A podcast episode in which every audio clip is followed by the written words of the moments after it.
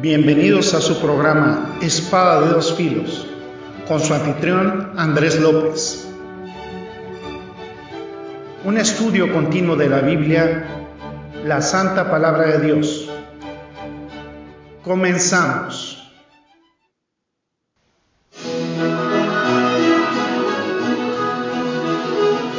¿Qué tal? ¿Qué tal? Amados Radio Escuchas, bienvenidos a un nuevo programa de Espada dos filos, eh, esta nueva emisión que tiene que ver todavía con este fascinante estudio que estamos teniendo de el Sermón del Monte, un estudio bien interesante en el cual vamos a poder aprender muchísimas cosas juntos y todo esto siempre para nuestra bendición y edificación, pero principalmente para la gloria y la honra de Dios que nos ha revelado estas, estas cuestiones tan importantes a través de su palabra. Y soy su hermano, su amigo Andrés López, y aquí estamos desde Radio Cristo Viene una vez más. Y bien contentos de volver a compartir con ustedes. Vamos a darle lectura al capítulo 5 del libro de Mateo, versículos 1, 2 y 3. Dice, viendo la multitud, subió al monte y sentándose vinieron a él sus discípulos, y abriendo su boca les enseñaba diciendo, Bienaventurados los pobres en espíritu, porque de ellos es el reino de los cielos. Vamos a orar. Gracias, bendito Señor, te damos por esta palabra, Señor, que es una unción fresca por parte tuya para nosotros todos los días, que nos enriquece, nos fortalece espiritualmente. Es nuestro pan de vida, Señor. Gracias porque nos permites estudiarla, porque nos permites aprenderla y principalmente porque nos permites hacer la vida con nuestras actitudes, con nuestras nuestro comportamiento hacia los demás. Gracias Señor porque has tenido la misericordia y el amor de proporcionarnos tu pensamiento, tu corazón a través de tu palabra. Señor, te exaltamos y glorificamos por siempre tu santo nombre. En Cristo Jesús oramos. Amén.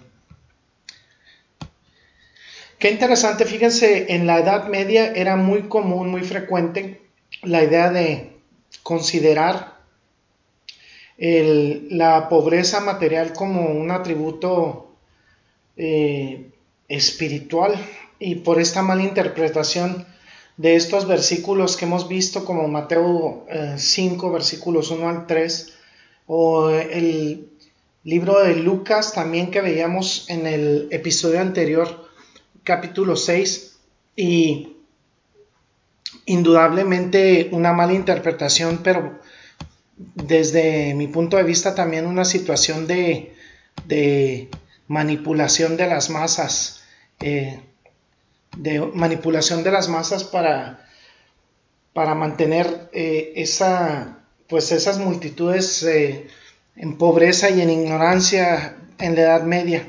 Gracias a Dios porque hubo esa reforma en la que se en la que Martín Lutero empezó a, a través de también de la invención de la imprenta, con la ayuda de la invención de la imprenta mano a mano, difundir la palabra de Dios a todo el mundo y empezó, por supuesto, por, por el idioma alemán. Y estábamos viendo que no se, no se refiere indudablemente a la pobreza de material, lo que habla el versículo 3 de de Mateo, sino el versículo 3, capítulo 5 de Mateo, sino pobreza de espíritu. Y hablábamos de dos palabras en, griego, hablábamos de la palabra eh, chos y de la palabra bolígrafo.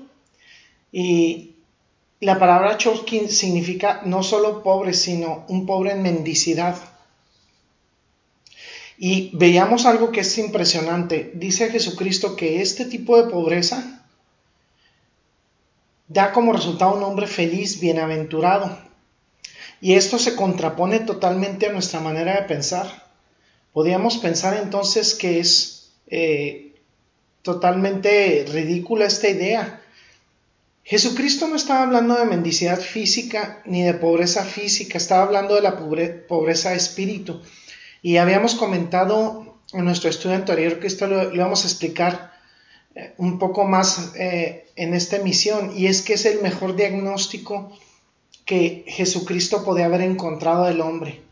En esta economía de palabras, en este solo versículo, cuánta riqueza encontramos en el versículo 3 del capítulo 5 de Mateo.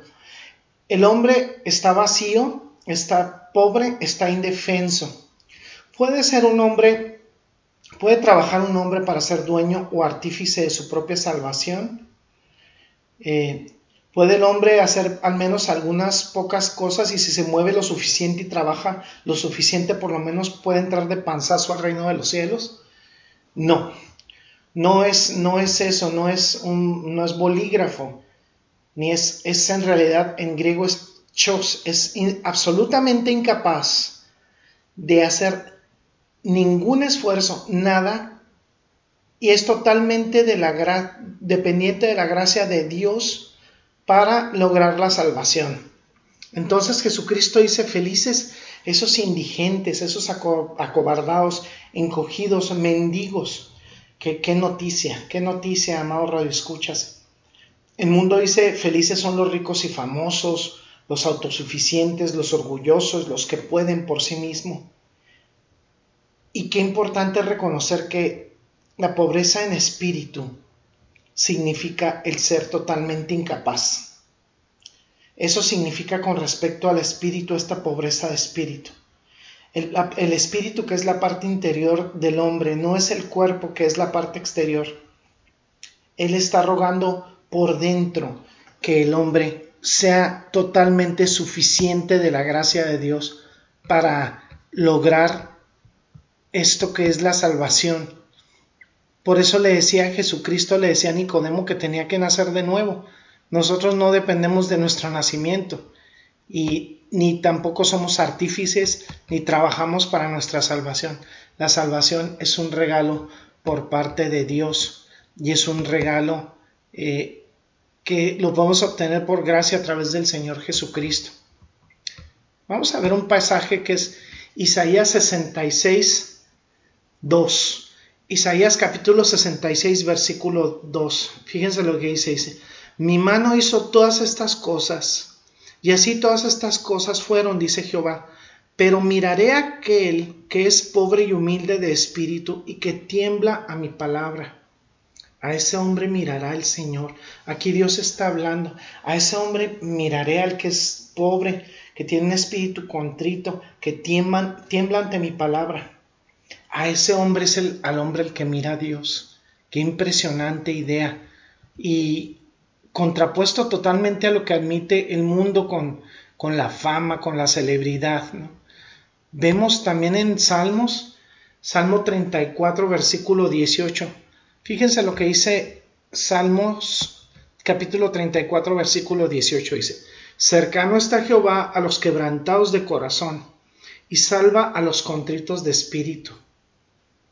Cercano está el Señor a los quebrantados de corazón, Él salva a los contritos de espíritu. Qué maravilloso, qué maravilloso. Y podemos ver esta idea también redondeada en el libro de Isaías, precisamente, Isaías 57, 15. Dice Isaías 57, 15 lo siguiente. Isaías capítulo 57, versículo 15 dice, porque así dijo el alto y sublime el que habita la eternidad y cuyo nombre es el Santo. Yo habito en la altura y la santidad, y con el quebrantado y humilde de espíritu, para hacer vivir el espíritu de los humildes y para vivificar el corazón de los quebrantados. Qué impresionante. El, el Señor habita en la eternidad y es santo y habita en un lugar alto. Pero ese lugar alto únicamente lo comparte con quien está contrito de espíritu, y es humilde. Él aviva el espíritu de los humildes y aviva el corazón de los contritos. Es decir, soberbios, vanagloriosos, autosuficientes, absténganse. Dios se identifica con las personas que mendigan por dentro, en su interior, no con personas que son autosuficientes, no con personas que pueden resolver su propia salvación, ni hacer méritos para ser artífices de su salvación. No, no en las personas que creen en sus propios recursos, sino los que son indigentes y mendigos espiritualmente. No significa el ser pobre de espíritu, el ser carente de entusiasmo, el ser eh, de un espíritu apagado, ni perezoso, ni tranquilo, ni indiferente, ni pasivo, ni, ni cruzado de brazos. No significa eso en absoluto. es un individuo pobre de espíritu, el que no tiene sentido de autosuficiencia. Esta persona, amado Radio Escuchas, está en bancarrota. Está en bancarrota. Esta persona admite que no tiene recursos. Admite que no tiene recursos. Esta persona en bancarrota es a la que Dios en su, en su magnificencia, a la que ve, con la que se identifica el Señor. ¿Por qué? Porque esta persona sabe que Dios es el único que puede ser el que provea la salvación. En Lucas capítulo 18, versículo 9, Lucas 18, 9, fíjense lo que dice. A unos que confiaban en sí mismos como justos y menospreciaban a los otros, dijo también esta parábola. Fíjense bien, qué interesante esta parábola. ¿eh? Y, aquí, y aquí se las voy a compartir. Empieza a partir del el capítulo 18 de Lucas, versículo 9, mm, y termina hasta el versículo 14. Fíjense, Lucas 18, 9 al 14 dice. A unos que confiaban en sí mismos como justos y menospreciaban a los otros, dijo también esta parábola. Dos hombres subieron al templo a orar. Uno era fariseo y el otro publicano. El fariseo puesto de pie oraba consigo mismo de esta manera. Dios, te doy gracias porque no soy como los otros hombres, ladrones, injustos, adúlteros, ni aun como este publicano. Ayuno dos veces por semana, doy diezmos de todo lo que gano. Mas el publicano, estando lejos, no quería ni aun alzar los ojos al cielo, sino que se golpeaba el pecho, diciendo, Dios, sé propicio a mí, pecador. Os digo que éste descendió a su casa justificado antes que el otro, porque cualquiera que se enaltece será humillado, y el que se humilla será enaltecido. Palabras de nuestro Señor. Gloria a Dios. Fíjense Aquí en esta parábola hay ciertos que confiaban en, sí mismos y despreciaban a los otros. Pero aquí está todo lo contrario. Aquí están los opuestos a los pobres de espíritu. Aquí están los orgullosos de espíritu que confiaban a sí mismos y eran justos y despreciaban a los demás. Lo haremos por nuestra cuenta, decían. Tenemos todos los recursos, etc. Y dice que estos dos hombres subieron al templo a orar y había un fariseo y el otro recaudador de impuestos, o un publicano, lo que se podía considerar como lo peor de lo peor para la sociedad judía. El fariseo se puso de pie y empezó a orar consigo mismo. Dios te doy gracias porque no soy como los demás hombres, extorsionadores, injustos, adúlteros, y hasta este eh, despreciable recaudador de impuestos que está por aquí. Ayuno dos veces por semana, doy diezmos de todo lo que poseo, y el recaudador de impuestos, sin, embargo, estando lejos, no quiso ni siquiera levantar la vista y ni sus ojos al cielo y dijo, oh Señor, estaba como un mendigo, encogido en esta actitud que vemos que, resalta el Señor Jesucristo de pobreza de espíritu, y decía, Señor, se golpeaba el pecho y decía, Dios, tiene misericordia de mí, un pecador. Qué interesante el diagnóstico que da Jesús, ¿no? Te digo, ese hombre bajó a su casa más justificado que el otro, porque el que se ensalza a sí mismo será humillado y el que se humilla será exaltado. E, eso lo deberíamos escuchar más claro que nunca. Solo el reino de los cielos es para los quebrantados y para los contritos de corazón. Bienaventurados los mendigos, los pobres de espíritu, aquellos cuyo espíritu está desamparado, aquellos que están en bancarrota espiritual. Bienvenidos, bienaventurados los pobres espirituales, los que están espiritualmente vacíos, arruinados, que se encogen en un rincón y que claman a Dios por misericordia. Ellos son los felices, ellos son los bendecidos, ellos son los bienaventurados. ¿Por qué? Porque son los únicos que aprovechan el recurso real de la felicidad provisto por parte de Dios. Son los únicos que conocen a Dios únicamente en esa humildad, en esa autodevaluación pueden conocer a Dios. Y ellos son los únicos que conocen alguna vez esa bienaventuranza. De ellos es el reino. Se contraponen a todo lo que es el sistema. Vencen al sistema.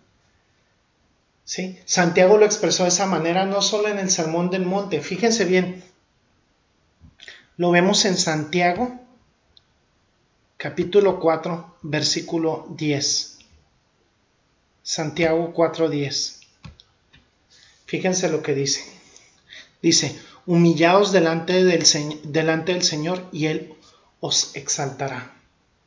Fíjense, me acuerdo una canción de Maranata que dice, que decía, humíllense en la presencia del Señor. Sí, y humíllense ante los ojos de Dios. ¿Y Él qué, qué va a hacer? Levantarnos.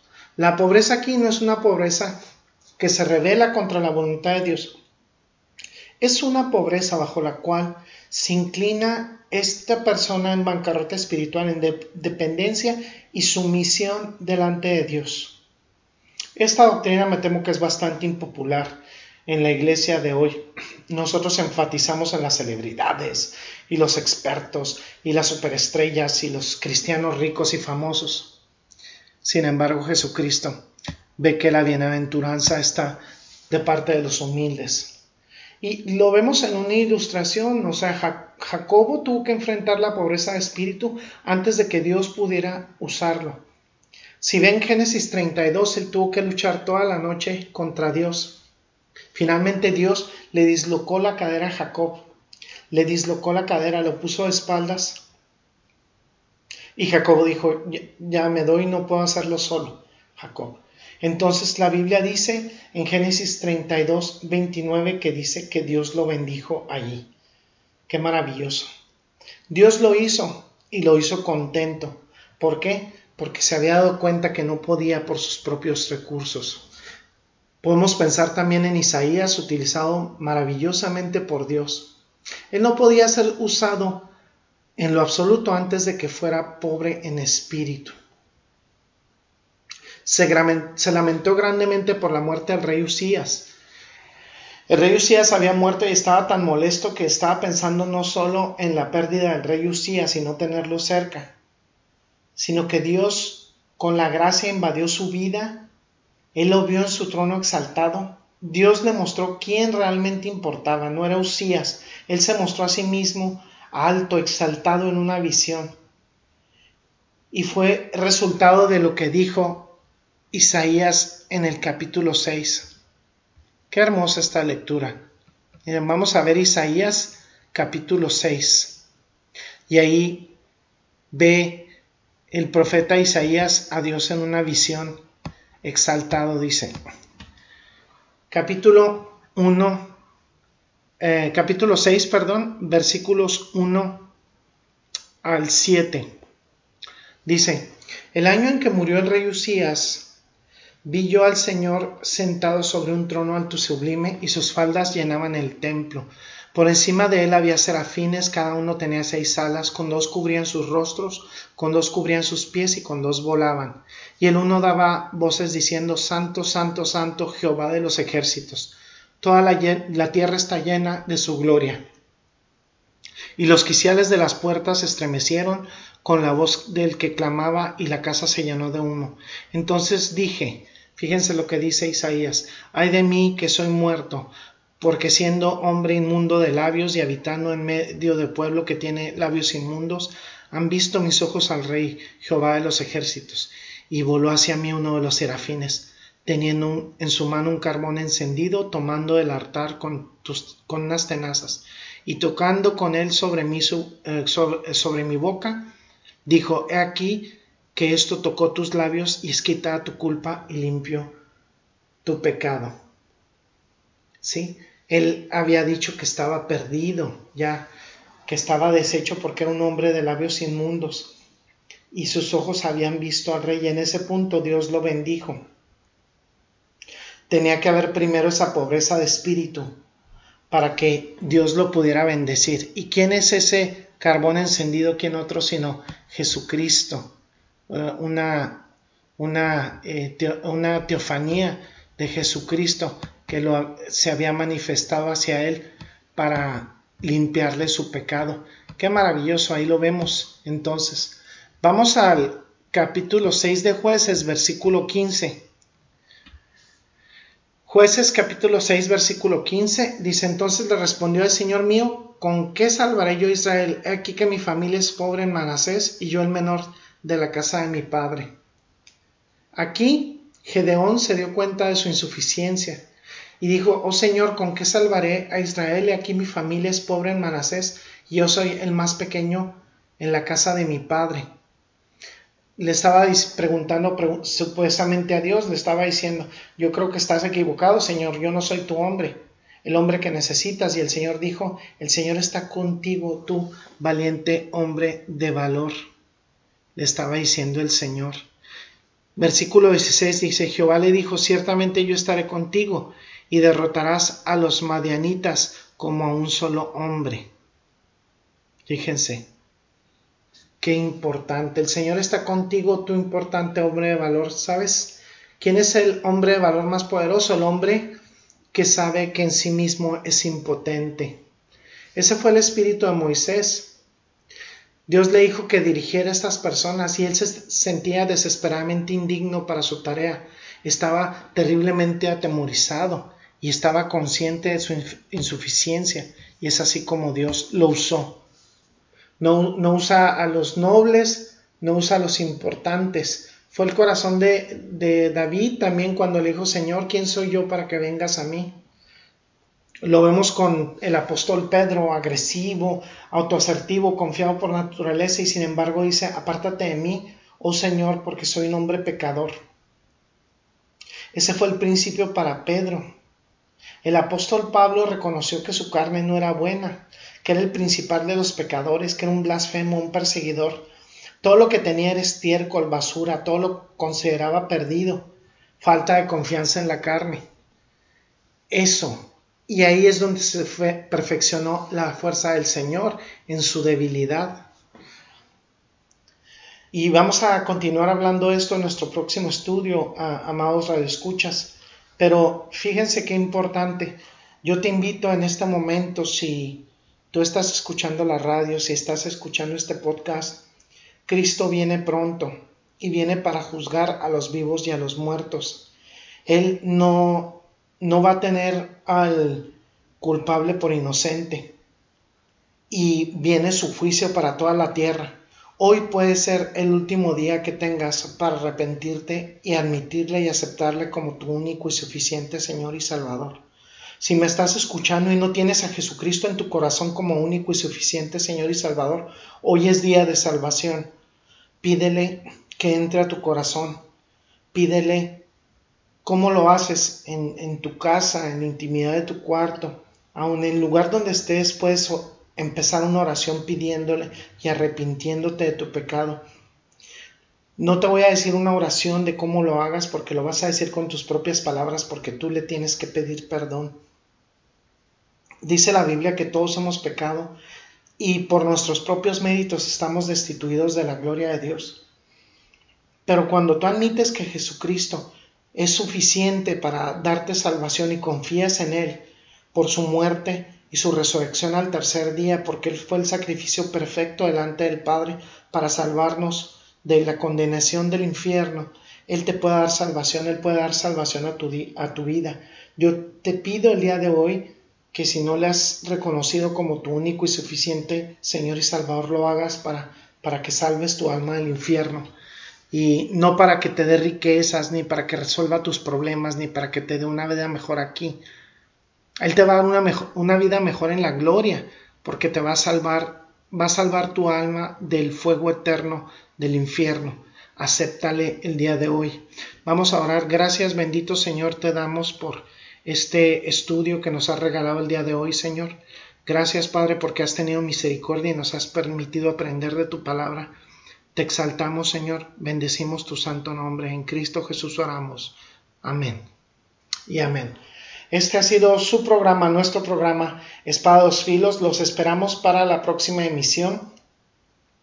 Y gracias por escucharnos por Radio Cristo Viene, por las plataformas que nos difunden los podcasts de Radio Cristo Viene como Spotify, Google Podcasts, Anchor.